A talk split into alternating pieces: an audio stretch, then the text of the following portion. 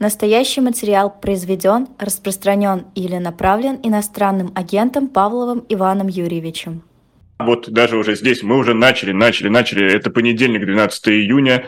У микрофона Никита Василенко и на YouTube-канале «Живой гвоздь» программа «Персонально ваша». Сегодня «Персонально наш». Адвокат, основатель команды 29, основатель первого отдела Иван Павлов. Иван, здравствуйте. Добрый день, добрый день. Иван, хочется начать издалека. Сегодня в нашей стране отмечается День России. 12 июня 1991 года, как известно, властями РСФСР э, была принята декларация о государственном суверенитете. И вот хотелось бы узнать ваше мнение, что для вас значит этот день?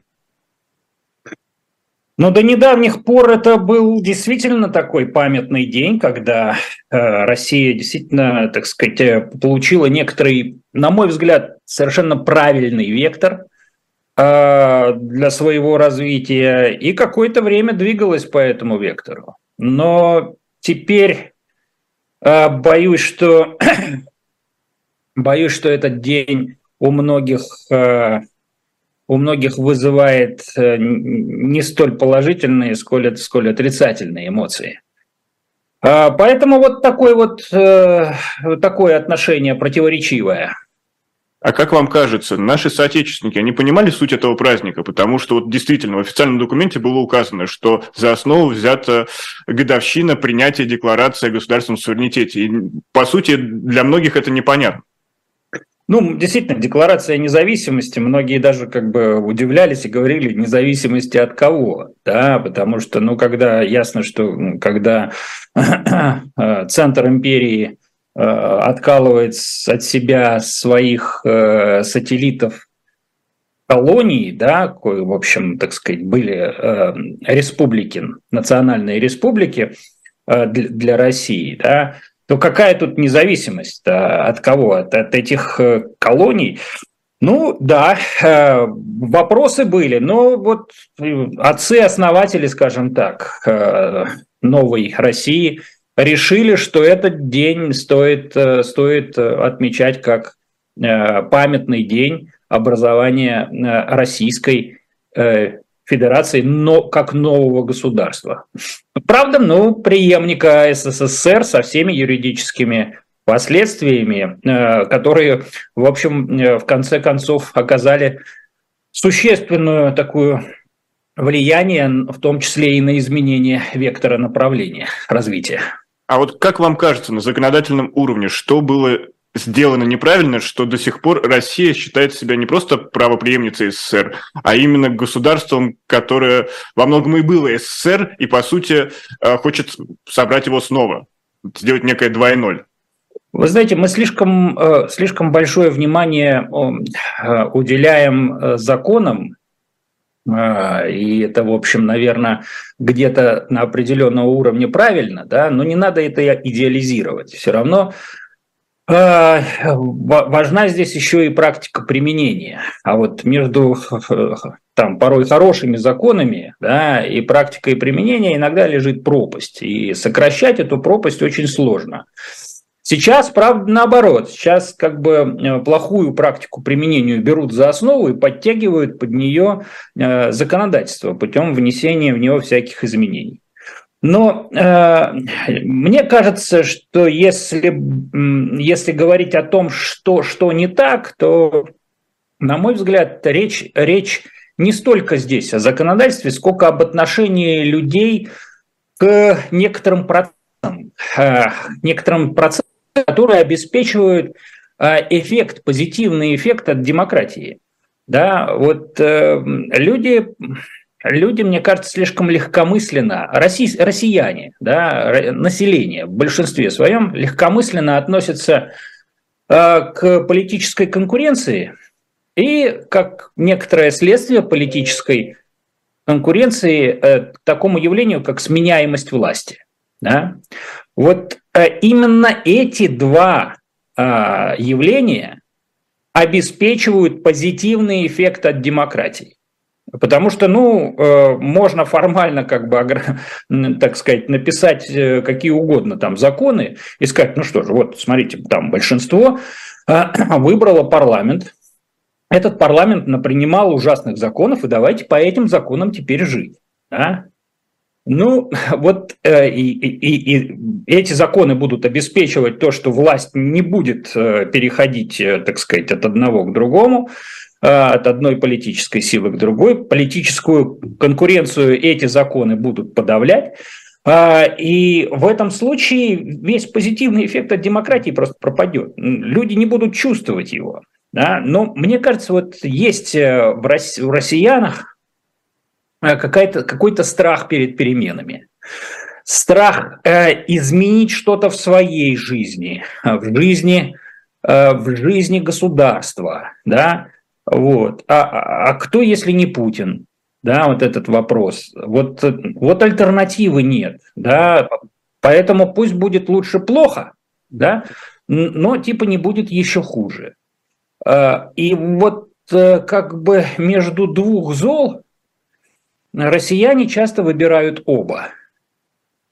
А, получается так, что эм, весь негатив, который вот может, как можно себе представить от э, того, что один человек узурпировал власть, удерживает его, а, а все другие просто боятся поменять, боятся каких-то перемен. А вот он приводит к чему? И мы сейчас наблюдаем э, то, что происходит в Украине, это ведь, в общем, следствие того, что э, политическая, политической конкуренции в России нет, власть в стране просто захвачена, да, и практически все население, вся страна взята в заложники такой кучкой э, престарелых чекистов, э, которые держатся за, за, за, за, свой, за свое кресло, они даже под себя вот, принимают сейчас кучу всяких законодательных э, актов, Э, законопроектов, э, которые быстро-быстренько принимаются, которые продлевают просто вот этот предельный срок нахождения на государственной, на иной,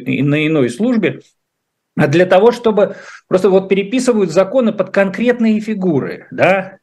В частности, вот недавно обсуждался законопроект такой, который позволял Бастрыкину, значит, руководителю Следственного комитета, да, находиться у власти после того, как он достигнет э, предельного срока, который вот э, в соответствии с действующим э, законодательством был установлен. Теперь этот срок решили, ну, вот внесением значит, соответствующей поправочки увеличить. В общем, закон, направленный на геронтократию. Ну, это так и есть. Понимаете, стари, старики, старики захватили власть и, и тащат тащат страну в прошлое. Да, но вместо того, чтобы, понимаете, как бы, вместо того, чтобы ввести ее в будущее, они на чем, как вот, на чем основана как бы вся эта замануха? Да? А, на том, что играют э, как бы на, на таких чувствах старшего поколения, говорят, ну вспомните там советское время, ну было же, было же позитив. И люди действительно вспоминают Э, более старшее э, поколение вспоминает советские времена как нечто, ну, действительно было хорошо. Да хорошо было, потому что вы были молодыми, прежде всего. Только поэтому это единственная причина, почему тогда было хорошо. Никаких других, э, так сказать, причин для того, чтобы обосновывать вот при, при, при, прекрасная, прекрасную жизнь в советское время нет. Э, и, соответственно, вот э, э, на, именно на этих чувствах пытаются играть сегодняшние представители режима, которые тоже сами по себе являются такими стариками, да, хунта престарелых чекистов. Вот, вот, вот понимаете, вот, вот это четкое определение сегодняшнего режима в России. Но вот наукой манипулировать чувствами россиян они владели хорошо. Но почему все-таки Конституция, которая была принята на всенародном референдуме 12 декабря 1993 года, не стала предохранителем от узурпации? Потому что там ее делали хорошие юристы и демократы, в конце концов. Но почему так вышло?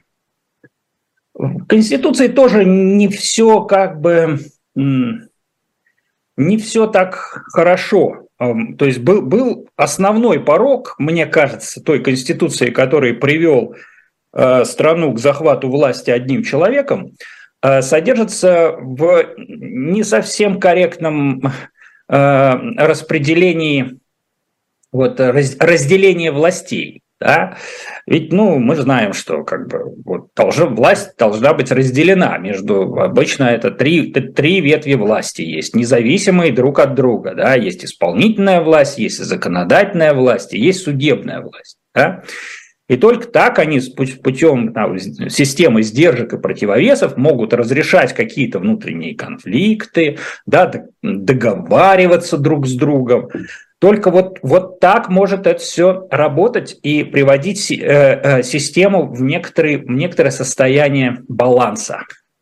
Вот. А в российской системе есть, э, то есть в российской системе властей, да, она разделена следующим образом. Есть законодательная власть, да, это вот как бы Госдума, Совет Федерации. А есть судебная власть, это Верховный суд, э, Конституционный суд и нижестоящие суды. А есть исполнительная власть, и это не президент, это правительство во главе с председателем правительства. А президент обозначен как глава государства, то есть он вообще над всеми властями. Да? Но получается, он некий арбитр предполагался в этой схеме. Он и арбитр, он и, э, так сказать, монарх. Понимаете, в одном лице он может вообще все. И вот он может как бы он может преодолеть силу закона, э, и такие случаи уже были, когда он своим указом преодолевал некоторые законы он может э, вмешаться в деятельность суда. И даже вот в моей адвокатской практике был случай, когда президент помиловал э, мою подзащитную до того, как Верховный суд поставил точку и рассмотрел апелляционную жалобу. Да, приговор еще не вступил в законную силу. Судебная система еще не поставила точку в этом деле, а президент вмешался, да, э, вынес указ о помиловании, ну, тем самым предопределив скажем так, вопросов виновности и невиновности. И уже... Я напомню, что у нас президент, э, что Медведев, что Путин, они юристы по образованию, и тем самым да. это как-то неграмотно выглядит, как минимум. А, ну, смотрите как. Э, да, выглядит неграмотно, выглядит ужасно, на самом деле, потому что никогда так раньше, никогда такого раньше не было, да, чтобы президент до того, как вот суд э, поставит точку, вмешивался в деятельность. Но там был, был, был делать президент просто спасал репутацию, и свою репутацию, и репутацию спецслужбы, которую, э, как, значит, э, спецслужба, имеется в виду ФСБ, которая добилась того, что женщину, которая вообще не имеет никакого отношения там, к госбезопасности, осудили по статье «Государственная измена», если помните, такие были, была целая группа женщин в Сочи. Сочи, да, конечно, когда да, технику... Там написали смс, когда увидели, что через... Да, даже смс была, да-да-да-да. Идет э, железнодорожный состав, груженный военной техникой. И они написали своим знакомым причем не зная друг друга, каждая своему знакомому написала, что под поезд идет в сторону грузинской границы, груженной военной техники, может, война будет. Это был апрель 2008 года. Да? Вот. Причем женщины действительно, то есть кто-то на рынке работал, кто-то кто лепил пельмени дома, Э, значит, э, для, для продажи. Кто-то торговал хлебом, кто-то вообще был там домохозяйкой, да, и каждую арестовали, вменили им государственную измену, в смс-ках, соответственно, квалифицировали как государственную тайну, а, и э, осудили каждую таким длительным срокам лишения свободы. Там одной назначили аж 12 лет, понимаете? Вот. Ну и Путин, конечно, когда это дело, эти дела вылезли наружу, он просто стал как бы пытаться спасти репутацию, да, чтобы купировать вообще этот скандал, потому что ну как, как вообще можно найти в смс да, 70 э, знаков, да, государственную тайну, если ну, все могли видеть, как поезд идет, то есть эта информация не скрывалась ни от кого. Средь бела дня поезд шел, да, никаких там не накрытых э, платформах, а просто вот открытая э, там техника. Женщины причем не считали там вагоны, не, не могли, разумеется, определить, что за техника, какая, какая там классификация этой техники. Просто сказали, танки на, на поезде едут в сторону э, государственной границы. Понимаете? Ну и таких смс рассылается миллион, признаемся честно. Вот, и это, значит, э, это было в 2008 году в апреле, а в 2014 этих женщин всех вычислили и арестовали спустя 6 лет, понимаете? Более чем 6 лет. Как их вычислили? Тоже вопрос, да, интересный. Но это уже, так сказать, тема отдельного разговора.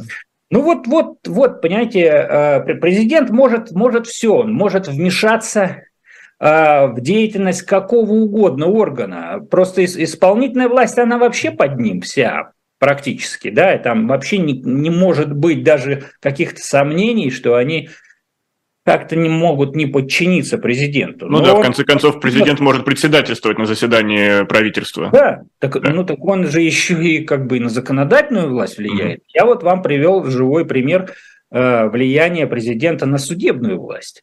Но я уже не говорю о всех, так сказать, сигналах, которые с администрации поступают в тот или иной суд, который, так сказать, рассматривает какое-нибудь э, резонансное дело. А здесь хотелось на конкретном примере разобрать. Среди, среди ваших подзащитных был, например, Григорий Пасько, журналист, э, давным-давным-давно. Сейчас среди ваших подзащитных э, Иван Сафронов, который уже есть срок, но тем не менее он не перестает быть вашим подзащитным. Вот конкретно можете сравнить на двух этих примеров, какие блоки вы испытываете в своей работе, работе адвоката? Ну, во-первых, я должен немножечко уточнить. Э, чекисты добы, добились того, что э, мне... Адвокатский статус у вас снят. Да, в прошлом это... году приостановлен. Приостановлен. Он, да, он не прекращен, он, он приостановлен. И, и я теперь как бы вот э, не могу... Самое страшное ведь для них было то, что я мог называть себя как бы защитником конкретных людей да, и э, говорить о том, что вот у меня есть подзащитный Иван Сафронов, подзащитный такой-то, подзащитный такой-то. Теперь я, к сожалению, ну, скажем так, говорить это не буду, не имею права и под, под страхом как бы лишения статуса совершенно, там уже четко написано, что в законе, что если я буду продолжать э, осуществлять адвокатскую деятельность, то меня могут лишить уже адвокатского mm-hmm. статуса вот за это обстоятельство, что я с приостановленным статусом оказываю кому-то адвокатскую помощь.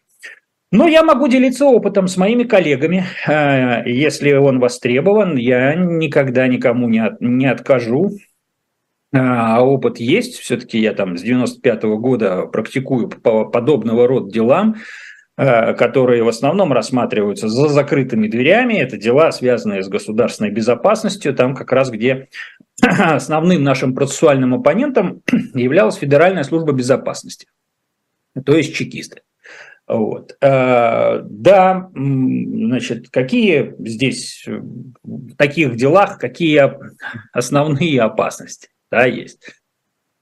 А, ясно, что мне пришлось столкнуться, наверное, с, ну, со всеми, которые, которые были, но они, в общем, более-менее стали э, чувствительны именно в последний год, когда, вероятно, э, страна находилась, ну, то есть режим находился в такой... Предвоенной стадии подготовки к войне зачищал информационное поле, чтобы оно было совершенно стерильным,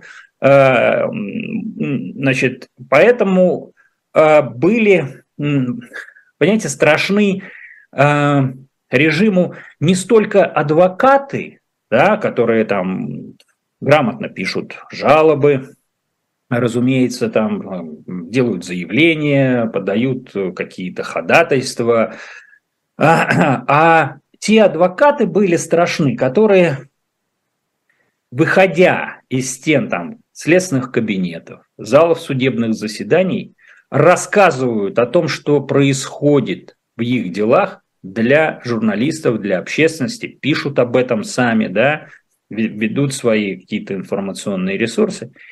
И э, у меня ощущение, что, конечно, власть тогда очень сильно зачищала информационное поле. Тогда просто 21 год уезжали целыми, там, я не знаю, редакциями журналисты под страхом преследования. Вот, мне кажется, под эту раздачу попал и я, как, э, не только как адвокат, как руководитель правозащитной, правозащитного объединения «Команда 29». Э, и Вот мне пришлось уехать спустя 4 месяца после того, как против меня было возбуждено уголовное дело. Ясно, что я быстро, вот сразу же уехать не мог, потому что мне, у меня были подзащитные, мне надо было как бы вместо себя э, на земле оставить обязательно каких-то коллег, которые бы продолжали работать. Э, я, я, значит, с каждым подзащитным пришлось встретиться и договориться о том, что э, я уезжаю. Каждый подзащитный, между прочим, мог сказать нет, я хочу, чтобы вы остались. И продолжали непосредственно, так сказать, прож... вот, непосредственно оказывать э, юридическую помощь, участвуя в моем деле. Вот. Но никто из них, то есть все, все, все понимали, что э, мне работать в России не дадут, а, а если я хочу быть полезным для подзащитных, я должен создать вокруг себя те условия, чтобы иметь возможность работать. А в России, я вам напомню, мне запретили, э, значит, вот такую меру пресечения избрали по моему уголовному делу, когда мне можно все, то есть можно уехать за, за рубеж, можно ездить, путешествовать по всей России, куда угодно, а, но нельзя пользоваться интернетом, Нельзя пользоваться телефоном. Нельзя Я как журналист это помню. Да, нельзя да. Это вызывало определенный кризис в нашей коммуникации. Да, это, а вы посмотрите сейчас на э, Евгения Ройзмана, да, вот э, мы уже давно его не слышали, а ведь на самом деле его дело, оно, в общем, тоже э, как бы для того, чтобы было возбуждено, для того, чтобы избрать ему вот такую меру пресечения. И он очень долгое время как бы был, был без, без возможности что-то написать, а именно как бы его твиттер был э, ну, таким как бы популярным, да, его читали, его слушали – и из-за этого, в общем, э, его и лишили такой возможности, для того, чтобы обезмолвить его. А, значит, что касается адвокатов, то вот я вам рассказал, чем у меня закончилась история моей адвокатской практики внутри России. Но до этого, разумеется, было, были э, атаки, и, и слежка была, ну, слежка по таким делам, которые мы это вообще вопрос как бы такой, то есть э, вопрос обыденный просто, да, мы с моим коллегой Евгением Смирновым уже иногда, знаете, так, э, просто, ну, могли просто их запоминать, что называется, эти лица а, практически одни и те же. Старые да? знакомые. Да, да, они уже как родными стали и, и автомобили э, те же самые используют, только номера на них разные вешают. вот. А, вот такая, такое давление на адвокатов оказывает. Ну, если я это уже как бы даже давлением не, не называл. То, что то когда, скорее издержки профессии уже в вашем да, случае. То, что когда уже вот пришли с обыском 30 э, апреля 2021 года, и объявили о том, что против меня возбуждено уголовное дело, вот это как бы такой шаг уже а, очевидно агрессивный был. И я понял, что, ну, да, работать в России мне не дадут, и если как бы вот я хочу продолжать э, быть полезным, да, то надо уезжать, надо уезжать, и да, если как бы, ну, суды ходить уже, а, э, например, будет невозможно, но надо будет налаживать контакт с теми адвокатами, которые работают э, в России, продолжать защиту, э, соответственно, тех людей, в делах которых я работал, вместе с коллегами. Но потом э, чекисты поняли, что они совершили ошибку, отпустив меня, соответственно, за границу, и стали лишать, то есть стали выходить в Минюст с инициативой, чтобы меня лишили адвокатского статуса. Значит, 5, в 2021 году у меня было 5 дисциплинарных дел а, в адвокатской палате Санкт-Петербурга. То есть они по какому-то принципу суммируются и дальше уже они, как это работает? Да, это просто отдельные обращения со стороны, а, со стороны Минюста а, с требованием лишить именно, то есть не просто там объявить замечание, а именно прямо пишут, лишить адвокатского статуса. Да? И ясно, так сказать, что это было связано с профессиональной деятельностью, и коллеги и моя палата адвокатская сначала меня защищали, но потом я узнал, что председатель палаты, руководитель, ну, президент, был вызван, был вызван в Минюст, и где ему поставлены жесткие условия – такие, которые он проигнорировать не мог, и он убедил членов Совета, значит, вот принять такое Соломоново решение, что не лишить меня статуса, да, но приостановить его. Возобновить свой адвокатский статус я могу типа в любое время, явившись э, в палату, получи, получив новое удостоверение в Минюсте. Для этого мне надо вернуться э, в Россию. Поэтому это вот такая... И ситуация. у вас по-прежнему уголовное дело. И у меня по-прежнему уголовное дело, которое с апреля 2021 года даже еще пока не приостановлено. Что они там в нем делают? Дело уголовное, которое яйца увиденного не стоит. Э, меня обвиняют в преступлении, это э, разглашение тайны следствия, так называемое, э, которое даже не предусматривает в качестве наказания лишения свободы.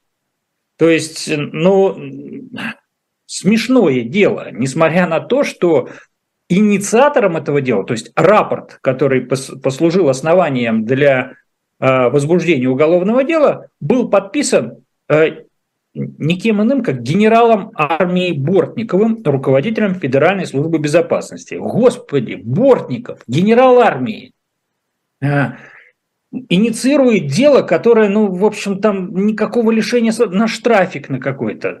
Я в шпионских делах, в, которых, в море которых я участвовал, не видел подписи Бортникова под э, тем, чтобы вот какой-то рапорт был подписан о возбуждении уголовного дела, да, э, с необходимостью возбуждения уголовного дела. То есть там, ну, ну какой-то ну, какой генерал-майор обычно подписывает этот рапорт, какой-нибудь руководитель какого-нибудь или заместитель руководителя какого-нибудь департамента ФСБ. А здесь целый, целый генерал армии – причем обращается не к кому-нибудь там, не в региональное управление э, Следственного комитета, потому что только Следственный комитет может просто против адвоката возбудить дело, а к самому генералу юстиции Бастрыкину, понимаете? Ну, то есть это, я не знаю, как из, из пушки по воробьям. А, и э, вот в 2021 году это дело было возбуждено, и оно до сих пор расследуется. То есть меня объявили в розыск, там через некоторое время после того, как я уехал, э, значит, и э, обычно сразу же после объявления в розыск, ну, дела небольшой тяжести, они сразу же как бы имеют возможность приостановить. А здесь сроки расследования э, продлеваются, руководителям, опять-таки, следственного комитета. А, а, то есть что-то они, дело не приостанавливается, то есть что-то они, какие-то действия производят. При этом, что именно они делают, они тщательно скрывают. От, от... Ну, у меня есть только одно объяснение, что генерал Бастрыкин лично, вооружившись лупой, просто изучает э, тома, там, э, чего, распечаток ваших социальных сетей, например. Может быть, может быть и так. А, в общем, это пока еще такой неясный вопрос, но я надеюсь, что мои защитники, которых, которым я благодарен, которые остаются работать в таких непростых условиях и продолжают защищать не только меня, своих подзащитных, а, а, это вообще, конечно же, смельчаки. Сейчас адвокаты, которые вот работают в этих условиях и защищают людей по вот антивоенным, скажем так, статьям, это, это, это герои. Это герои, которых надо поддерживать, э, и о которых надо говорить, о которых надо заботиться. Э, и я в меру сил э, обещаю это продолжать делать. Я напомню, что у нас в гостях на «Живом гвозде» адвокат и основатель команды 29 и первого отдела Иван Павлов. Кроме того, поставьте нашей трансляции лайк, поделитесь ей в социальных сетях и не забывайте, что нас можно поддержать, э, перейдя в магазин shop.diletant.media, где сегодня для вас много разных лотов, но сегодня прошу обратить внимание на предзаказ нового комикса от команды «Дилетанта», где вы можете узнать, что случилось с Эдуардом Пятым и его младшим братом Ричардом Йоркским «Спасти принцев Таура», так называется новый комикс, и все это доступно в shop.diletant.media. Ну а мы продолжаем нашу беседу. И вот, Иван, вы упомянули адвокатов, которые продолжают работать э, в поле, и имеется в виду, конечно же, на территории Российской Федерации, занимаются политическими делами. И вы говорили, что когда уже адвокату закрывают рот, э, адвокат перестает выполнять функцию вот этого посредника между обществом и закрытым процессом, у адвоката появляется еще одно орудие – это ирония, которая позволяет э, показать короля голым, так вы сказали в одном из интервью. Но вообще сейчас хотя бы это осталось, пространство для маневра, или уже все, поле выжжено? Ну, смотрите как. Э, вообще гласность э, и раньше, в общем, не всегда работала. Да, у нас были дела, которые мы вели, так сказать, без, без какой-либо огласки, потому что понимали, что ну, огласка может навредить. Сейчас, э, скажем так, все больше и больше э, вреда нанос, может нанести огласка. Не всегда, да, но может нанести. И это, и это обстоятельство надо учитывать. Хотя я всегда руководствовался таким принципом, понимаете, когда вот, ну, то есть если ты видишь несправедливость и расскажешь об этой несправедливости а, общественности, то мир станет немножечко справедливее. Вот этот принцип, мне кажется, он, он, э, он это общий принцип. Но, к сожалению, в военное время да, э, все меньше и меньше возможностей. Да, Мы будем говорить прямо, введена военная цензура. Введена военная цензура. Приняты такие законы, которые могут навредить не только тому, кто говорит, да, но и тому, о ком говорят. Поэтому, к сожалению, сейчас э, вот мои коллеги по первому отделу, по бывшей команде 29 ведут дела, но в большинстве случаев э, мы не говорим о них. Это, то есть мы говорим только, вот, скажем так, вы видите только надводную часть айсберга, а большое число дел, гораздо большее, чем вы видите, оно скрыто от общественности, потому что как раз вот из-за опас... А, из опас... наших опасений, из-за рисков э, того, что может наступить некоторый вред тому, о ком мы рассказываем. Вот. Что касается иронии, ну да, места все еще меньше, так сказать. Ну, что тут иронизировать, когда а, рвутся бомбы, да, и уже рвутся не только на территории соседней страны, уже в России рвутся бомбы, да, уже беспилотники там на крышу Кремля падают. А, ну, иронизировать, конечно, можно, да, но это уже такая из разряда черной иронии, да, что, в общем, как бы, наверное, не совсем свойственно для нас. Э, но да, эти два, вот, два кита, э, которыми, на которых стояла работа команды 29, значит, к третьему киту, к треть, то есть основной кит это, конечно, там хорошее знание законов, хорошее знание практики, применение этих законов, владение темой, э, там, вот, в которой мы работали, а эта тема была на стыке двух таких явлений, как свобода информации и государственная безопасность. Да? Потому что 29 это, 29 – это статья Конституции, с одной стороны, которая гарантирует свободу информации, а, а с другой стороны, 29 – это глава Уголовного кодекса, как раз преступление против государственной безопасности. И здесь вот на стыке этих двух явлений мы работали и были профессиональны, и остаемся сейчас профессиональными, потому что мы наблюдаем практически за всеми делами.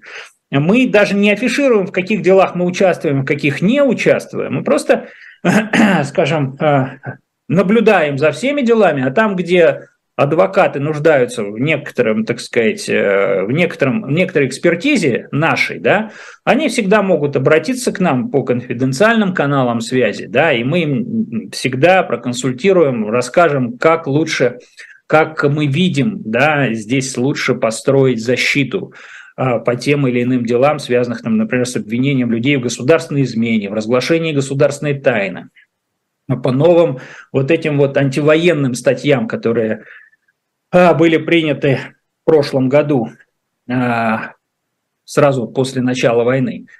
А, поэтому вот э, сейчас мы, э, сейчас мы видим, что э, место для гласности и для иронии стало, конечно, меньше. Но это не значит, что совсем ничего нет. Да? То есть все равно там, где можно, мы рассказываем.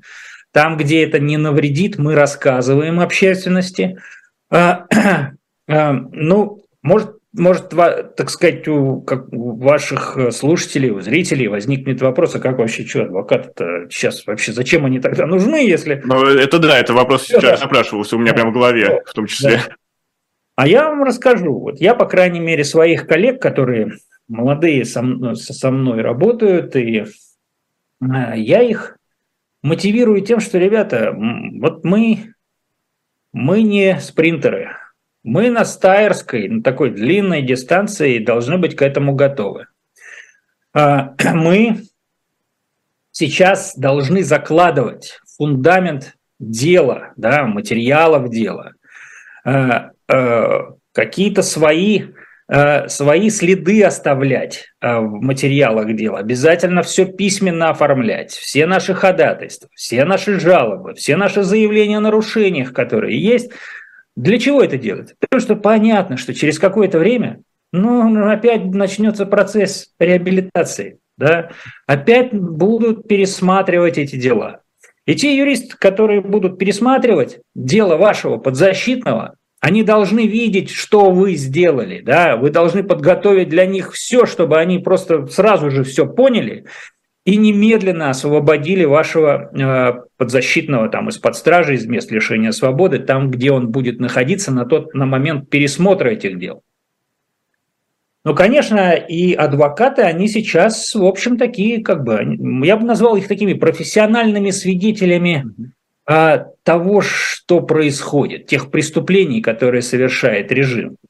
И очень вероятно, что вот именно адвокатов э, э, пригласят э, некоторые судебные инстанции международные, да, которые будут впоследствии рассматривать дела о тех преступлениях, которые режим совершил за время войны в Украине. И, конечно, а, вот то, что сейчас адвокатскую помощь называют паллиативной, да, это никак не, даже, даже я бы не сказал, что это преуменьшает, э, так сказать, как-то э, э, значимость этой помощи, потому что паллиатив, он тоже важен. Ясно, что человек, который, который один на один столкнулся с этой системой, с Левиафаном, он, он как бы должен иметь хоть кого-то, хоть какую-то точку опоры. И адвокат порой это единственная точка опоры. Адвокат – единственный человек, который может прорвать информационную блокаду, в которую помещает такого человека, и просто рассказать ему, что происходит снаружи. Да? А общественности, которая, например, по резонансным делам интересует, а что, что там, как состояние подзащитного, да? соответственно, рассказать, то есть это дорога так, с таким двусторонним движением, а, и общественности тоже надо рассказывать, тоже надо говорить о том, что происходит а, в местах лишения свободы, в следственном изоляторе, где содержатся, а, соответственно, фигуранты тех или иных уголовных дел. Но вот миссия адвоката, российского адвоката сейчас ясна. А для чего государство э, продолжает соблюдать все формальности? Потому что у меня давно уже сложилось впечатление, что приговоры изначально определены, там, не знаю, может быть, не сроки, но хотя бы, что виновен точно определено, но при этом государство продолжает вести какой-то процессуальный процесс, извините за эту тавтологию. И вот для, для чего? Сейчас то самое время, когда можно было бы все отменить и, не знаю, тройки снова ввести. Почему они еще это соблюдают? А, во-первых, э, вы совершенно правы. Все предопределено, э, знаете чем? Судебной статистикой.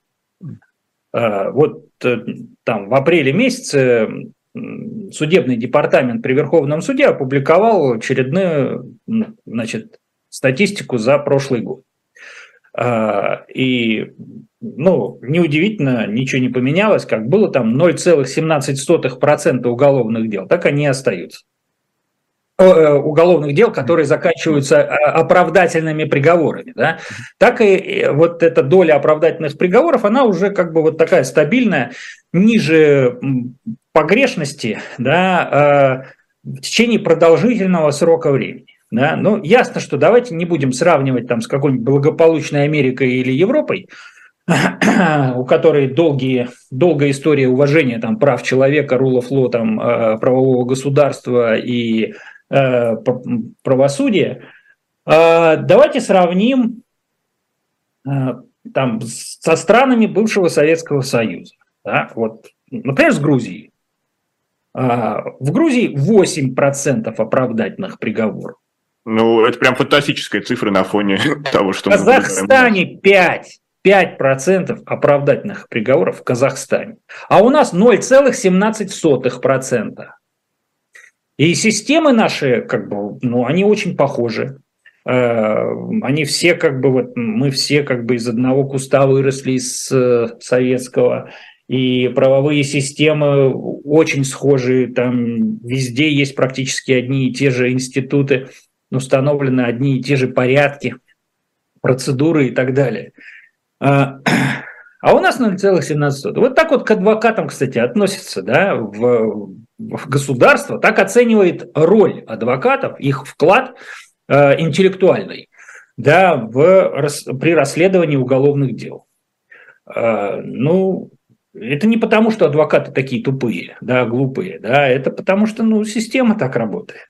Это потому что система так настроена, когда игра в одни ворота. Система Ниппель называется. А, а, теперь, что касается а, как, ну вот ваш вопрос был в отношении, напомните... Государство, зачем эти формальности а, соблюдать? Да, да. Государ... Зачем, зачем все это государство? Вот я, я, в общем, так наблюдаю э, за теми представителями государства, которые сейчас захватили власть и удерживают, продолжают удерживать уже давно. А, и знаю хорошо и одного, и другого, что называется, третьего. Все это питерские, а, я как бы сам из Питера, и, и Медведева, в принципе, знаю, а, и, и, и с Путиным, хотя в отличие от Медведева я не встречался ни разу, но тоже наблюдаю его достаточно давно. Вот это легалисты, понимаете? Это те люди, которые очень любят, которые просто сосредоточены на процедурах. Да? И, и процедура у них вообще, ну вот, вот самое важное, это процедура. Вот нужен адвокат, да? Вот обязательно, чтобы был адвокат. Но сколь, э, э, когда дело подходит к существу, не к форме, а к содержанию, да? все, их как сдувает здесь. Вот существо их не беспокоит совершенно. Важно, чтобы была соблюдена форма, а содержание может каким, каким угодно быть отмороженным совершенно. И э, вот так вот и решается все это. Вот нужен адвокат в процессе, обязательно адвокат нужен. Вот пускай сидит, да, и там пускай где-нибудь в уголочке разгадывает кроссворд, э, потому что адвокат нужен. Вот написано, что в присутствии адвоката должно быть это. Вот обеспечьте, пожалуйста, присутствие. А то, что там он делает, да лучше бы ничего вообще не делал, потому что, ну, как бы он нас будет, будет мешать. А если адвокат как бы еще уча... начинает активное участие да, в защите, то может быть что-то, что не то. Ну, конечно, мы можем вообще, конечно, просто проигнорировать все, что делает адвокат. Ну, вот просто закрыть глаза. Не вижу в упор, не вижу никаких аргументов, которые адвокат выдвигает. Соответственно, Суд, суд не будет даже в приговоре э, или там в решении как-то анализировать, поддавать их какому-то там интеллектуальному а, значит, интеллектуальной оценке э, эти аргументы, ну просто их проигнорирует, как будто бы адвоката не было, потому что ну как можно, как можно э, спорить с тем, что белое белое, да, а черное черное, да, сложно ведь, да, то есть поэтому лучше этот аргумент просто как будто вот он как будто его не существовало вообще. И вот не надо оценивать. Поэтому надо оценивать только те аргументы, которые как бы вот в копилку обвинительного приговора. А, и именно так и строится отношение. Вот процедуру мы соблюдаем, а существо, ну, как бы никто как бы вам не обещал, что по содержанию мы будем делать то, что вы будете получать от нас под содержанию какую-то адекватную реакцию. Нет, реакция будет в соответствии с политической целесообразностью, а не с законом. Поэтому судьи все очень хорошо настроены на некоторые сигналы, которые поступают из администрации президента.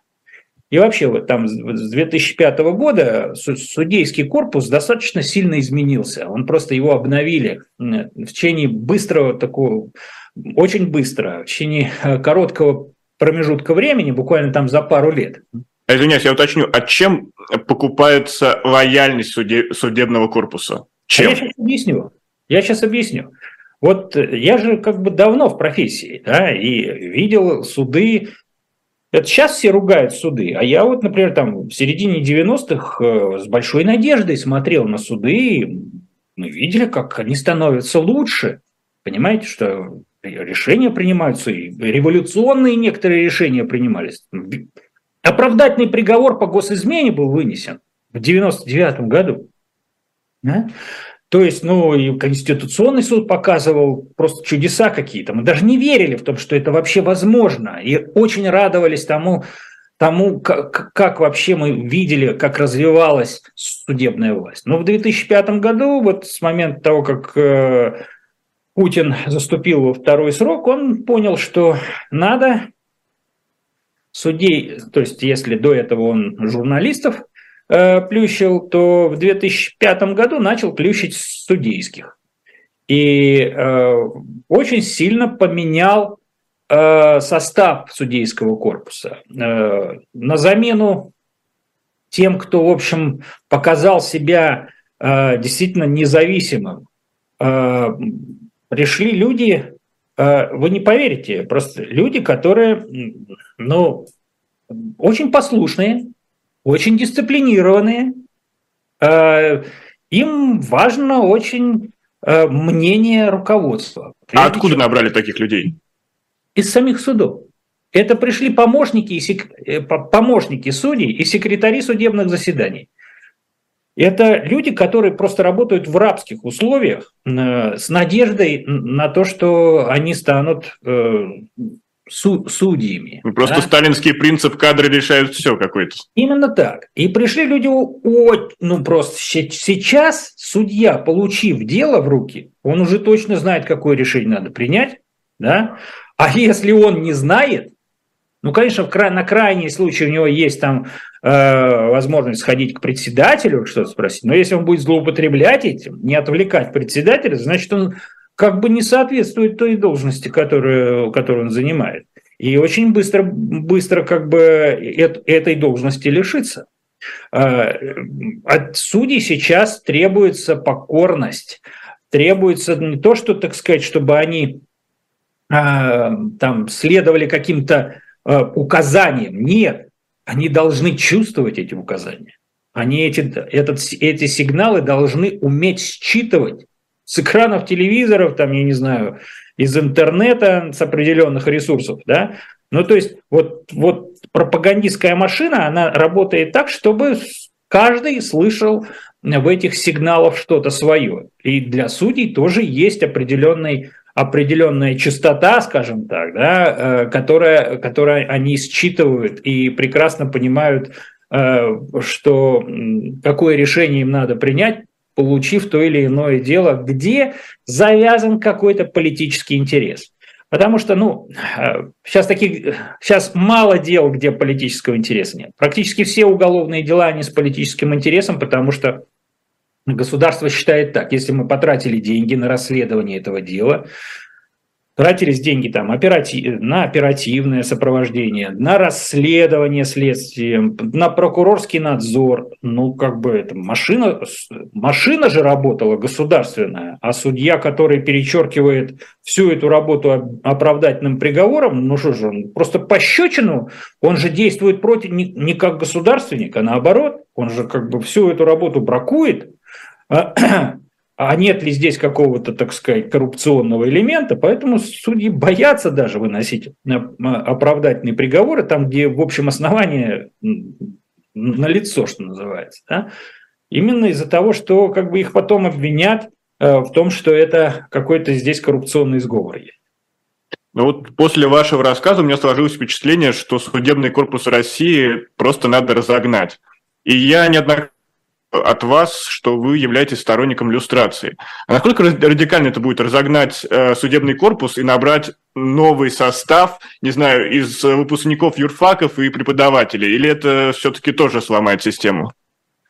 Именно так и надо поступить. А, надо делать ставку на э, молодежь.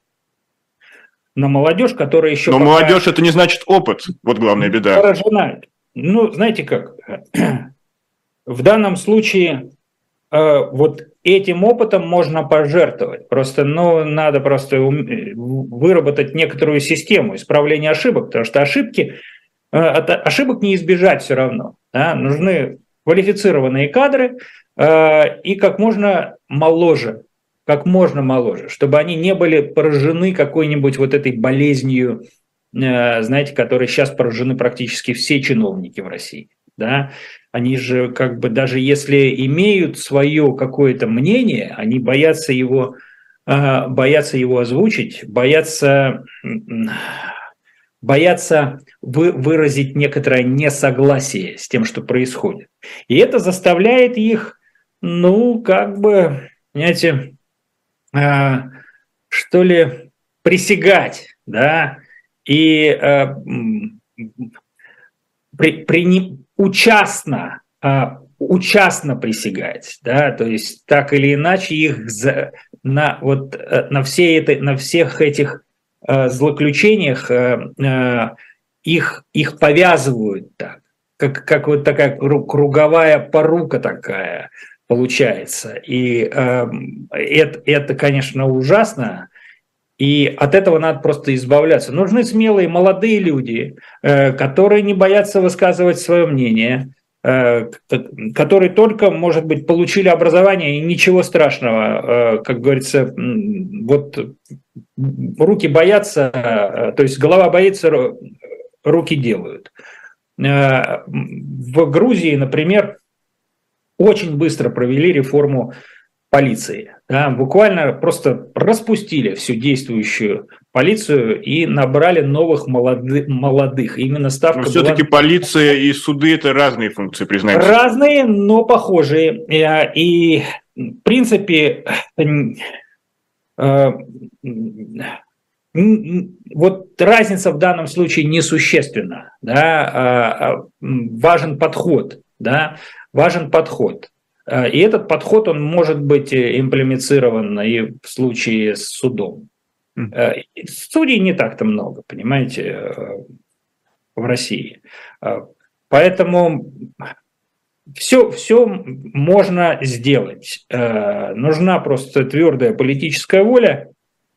И я надеюсь, еще застану времена, когда мне удастся поработать адвокатом в Э, системе судов, которые, в общем, будут развиваться именно в том э, прекрасном направлении, которое я наблюдал в середине 90-х. А уйти из адвокатуры в суде? Ну, слушайте, посмотрим, как сложится все. Э, пока говорить об этом рано, но не исключаю для себя, что, может быть, придется на каком-то этапе Э, взяться и э, за вот смежную профессию, смежную э, адвокатскую, скажем так, а, смежную адвокатской профессии. А вот что касается набора новых кадров, нужно ли еще менять стандарты юридического образования в России? Или сейчас, в принципе, дела не так уж плохи? К сожалению, вот мои коллеги, которые как раз э, более, скажем так, приближены к, академическому э, сообществу и к сообществу тех, кто эм, значит, э, преподает или преподавал раньше, они как-то все оценивают очень негативно сейчас все, что происходит в юридическом образовании. Но поскольку я сам небольшой специалист, хотя у меня есть степень кандидата наук, и я, в общем, некоторое время, то есть не, некоторые, я иногда так преподавал и в Санкт-Петербургском государственном университете на юрфаке, отдельные лекции читал для студентов. а, и в других вузах тоже, э, так сказать, у меня опыт есть. Но поскольку сейчас вот я уже сколько, два года уже не в России практически, да, я не возьмусь сейчас оценивать э, самостоятельно как-то уровень э, образования и не слежу за этим. Но те коллеги, с которыми я общаюсь, э, говорят, что все очень печально, что преподаватели сталкиваются, конечно, тоже, что вот эта цензура, которая появилась с началом войны, она, в общем, к сожалению, проникла и в систему образования, систему, существенно ограничила академические свободы. Многие преподаватели были вынуждены уехать. А, и, а это все равно, это же, понимаете, все направлено против учебного процесса. Так или иначе, когда Э, начинают устраивать, э, когда ограничивают свободы, э, академические свободы преподавателям, это так или иначе направлено против, против студентов. Поэтому и, и против образования, да, против качественного образования. Поэтому, ну, вот по, по отзывам тех коллег, которые внимательно следят, и еще по, так сказать, каким-то своим общим наблюдениям, не думаю, что э, система юридического образования сейчас находится на пике своего развития, что называется, да, и не испытывает тех же сложностей, которые есть и в других отраслях. А среди наших зрителей появились некоторые обвинения в ваш адрес, как это ни странно звучит. А, Роман Рост и Анфиса очень расстроились э, тем, что вы в негативном ключе упоминаете возраст президента и членов его команды, что это не что иное, как эйджизм. Э, и вот в этом плане, видите, у нас строгая аудитория.